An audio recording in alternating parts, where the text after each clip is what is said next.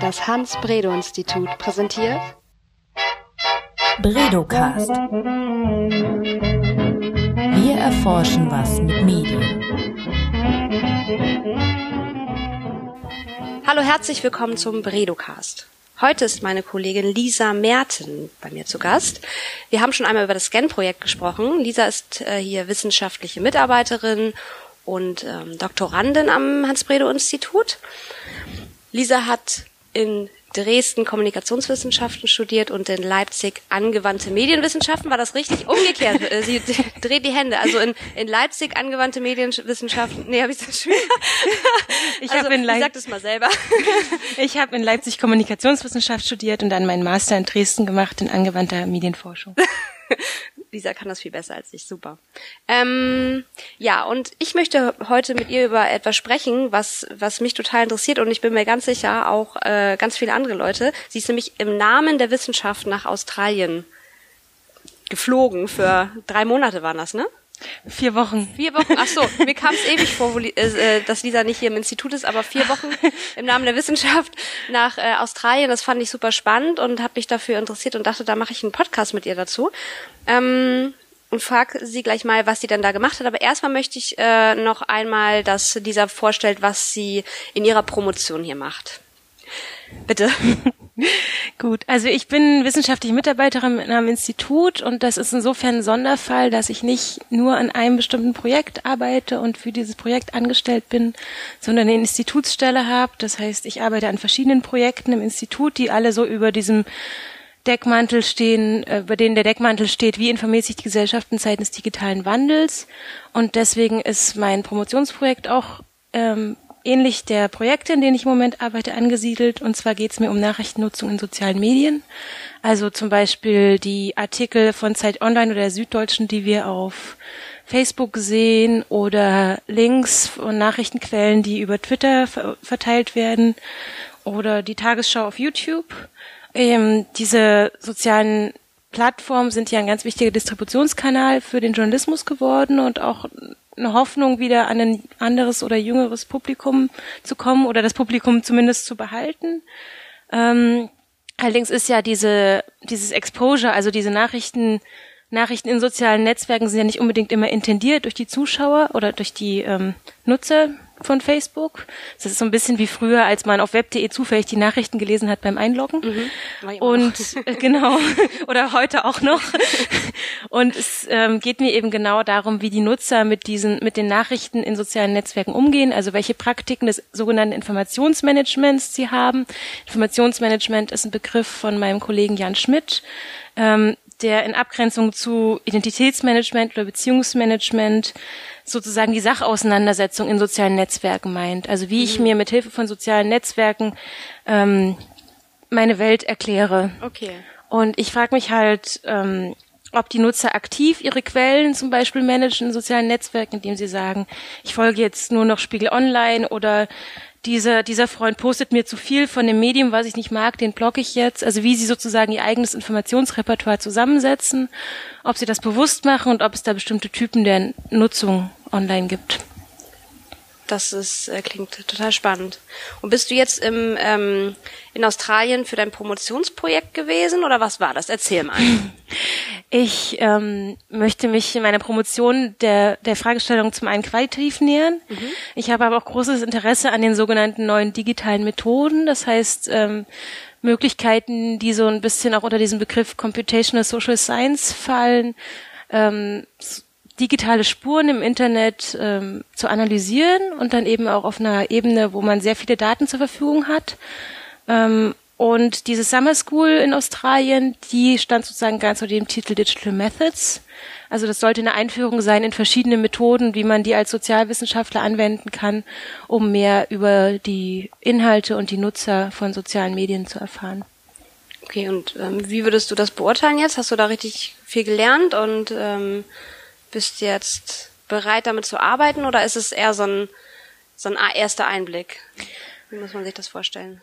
Mm, ich denke, ähm, es hatte schon eher einen Einführerin, einführenden Charakter, ähm, weil einfach die Ausgangssituation der Teilnehmer sehr unterschiedlich waren. Wir waren 70 Teilnehmer und das waren zum einen waren es teilweise Leute, die Informatik studiert haben, aber andere, die ähm, für die es erstmal eine Herausforderung war, zu lernen, wie man einen Screenshot auf dem vom Computerbildschirm macht. Ah ja, okay. Mhm. Ähm, insofern konnte man da jetzt nicht immer ganz tief einsteigen. Nichtsdestotrotz haben wir eben verschiedene Methoden kennengelernt und vor allem auch Tools, mit denen man arbeiten kann.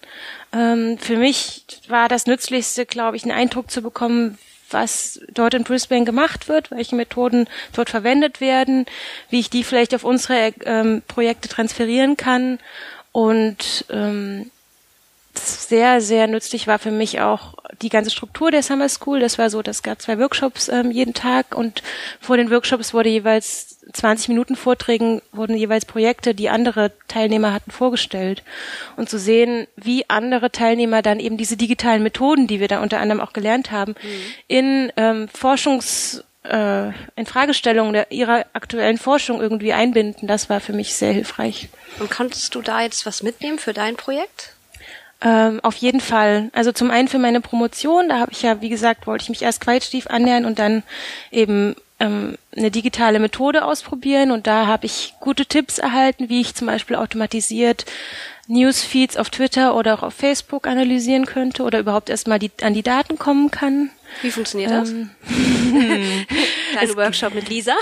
es gibt verschiedene Tools. Zum Beispiel gibt es die Digital Methods Initiative in Amsterdam, die sehr viele ähm, Möglichkeiten der Analyse auch auf ihrer Website haben, die man dann einfach betreut ausprobiert hat während der Workshops. Mhm. Aber ähm, ich habe eben auch während der Gespräche so über in der Kaffeepause Tipps gekriegt, was es noch für potenzielle Apps gibt, mit denen ich eben dann auf äh, die sozialen Netzwerke unter Umständen zugreifen kann. Okay.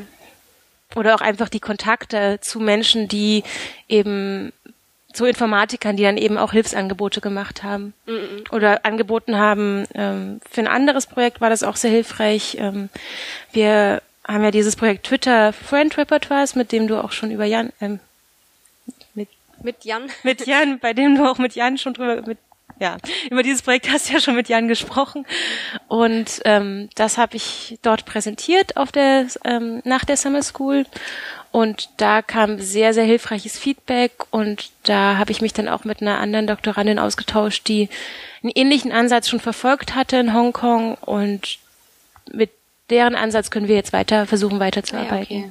Bei Twitter Friends äh, Repertoires hatten wir ein eigenes Tool entwickelt, oder? War das da so? Genau, da hatten, da arbeiten wir mit einer bestimmten Methode, um zwei Datensätze abzugleichen. Ah, ja, also okay. zum einen ähm, haben wir einen Datensatz von öffentlichen Sprechern. Mhm. Ähm, und dann haben wir eben sozusagen immer ein Sample, also eine Stichprobe von Twitter-Nutzern und wir gleichen dann ab, wie viele Freunde dieser Stichprobe sozusagen in öffentlichen ah, Sprechern ja. auftauchen. Und das ist sehr mühsam, da diesen, diese Datenbank der öffentlichen Sprecher per Hand zu codieren. Also mhm. da wir haben da zwei studentische Mitarbeiterinnen, die wirklich ähm, wochenlang vor Excel-Listen sitzen und sich überlegen, wer ist ein öffentlich relevanter Sprecher mhm. und wie, was ist dessen Twitter-Kanal und dessen Facebook-Kanal. Und sie hat halt, also die Doktorandin aus, die lange in Hongkong war, hat halt mit einer automatisierten Inhaltsanalyse die sozusagen die Selbstbeschreibung auf Twitter direkt ähm, codiert mhm. und das genutzt, um die verschiedenen Accounts einzusortieren. Und das ist auf jeden Fall eine Richtung, die wir auch gerne mal ausprobieren ja, würden. Das klingt spannend. Ähm, würdest du, darfst du das nochmal machen? Das ist ja ein ähm, DFG-finanziertes äh, Projekt gewesen oder ein Ausflug sozusagen, ne? Oder ein mhm. Workshop-Programm. also ich habe mich für diesen ähm, für diese Summer School, aber vor allem auch für den nachfolgenden Forschungsaufenthalt. Ich war im Anschluss von der an die Summer School noch zwei Wochen an dem Institut. Mhm. Habe ich beim DAD einen Forschungs äh, einen Antrag auf unter, Unterstützung dieser Reise gestellt. DAD, was ist das? Der DAD ist der Deutsche Akademische Austauschdienst. Ah, okay. Ähm, das ist, glaube ich, eine Anstalt des öffentlichen Rechtes, die sozusagen die Internationalisierung der deutschen Wissenschaft fördert, indem sie eben ähm, Reisen oder Projekte der deutschen Wissenschaft im Ausland fördert, aber auch okay. ähm, die, die andere Richtung ermöglicht. Mhm.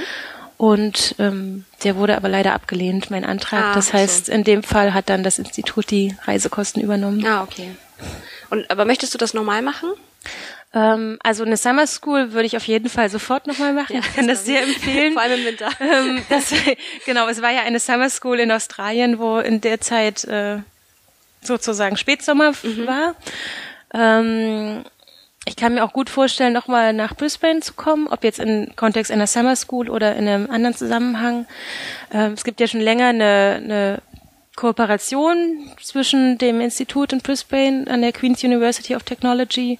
Das ist das Digital Media Research Center dort mit mhm. Axel Bruns und Jean Burgess.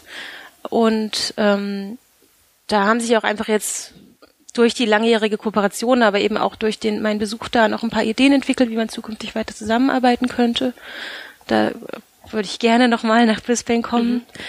Ähm, es gibt aber noch andere Summer Schools eben gerade im Hinblick auf digitale Methoden, zum Beispiel in Oxford oder in Amsterdam, die natürlich sehr reizvoll sind. Ja.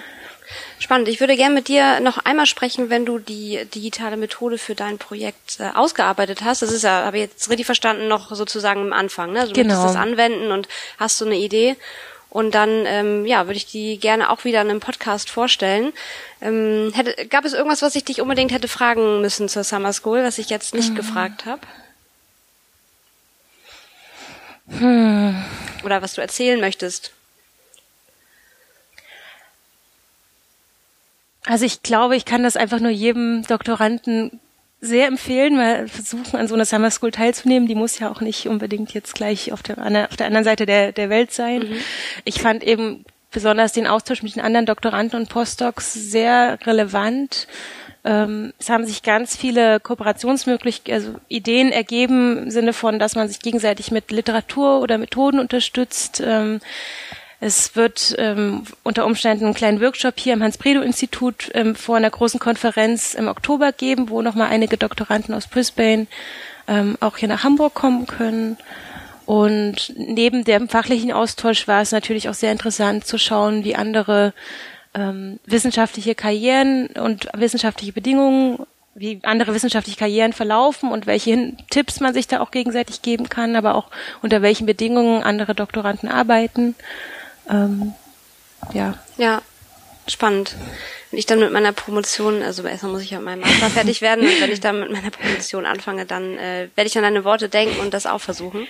Ja, vielen Dank äh, für das äh, interessante Gespräch und ja, bis bald. Danke.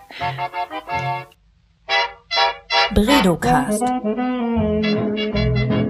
Wir erforschen was mit Medien.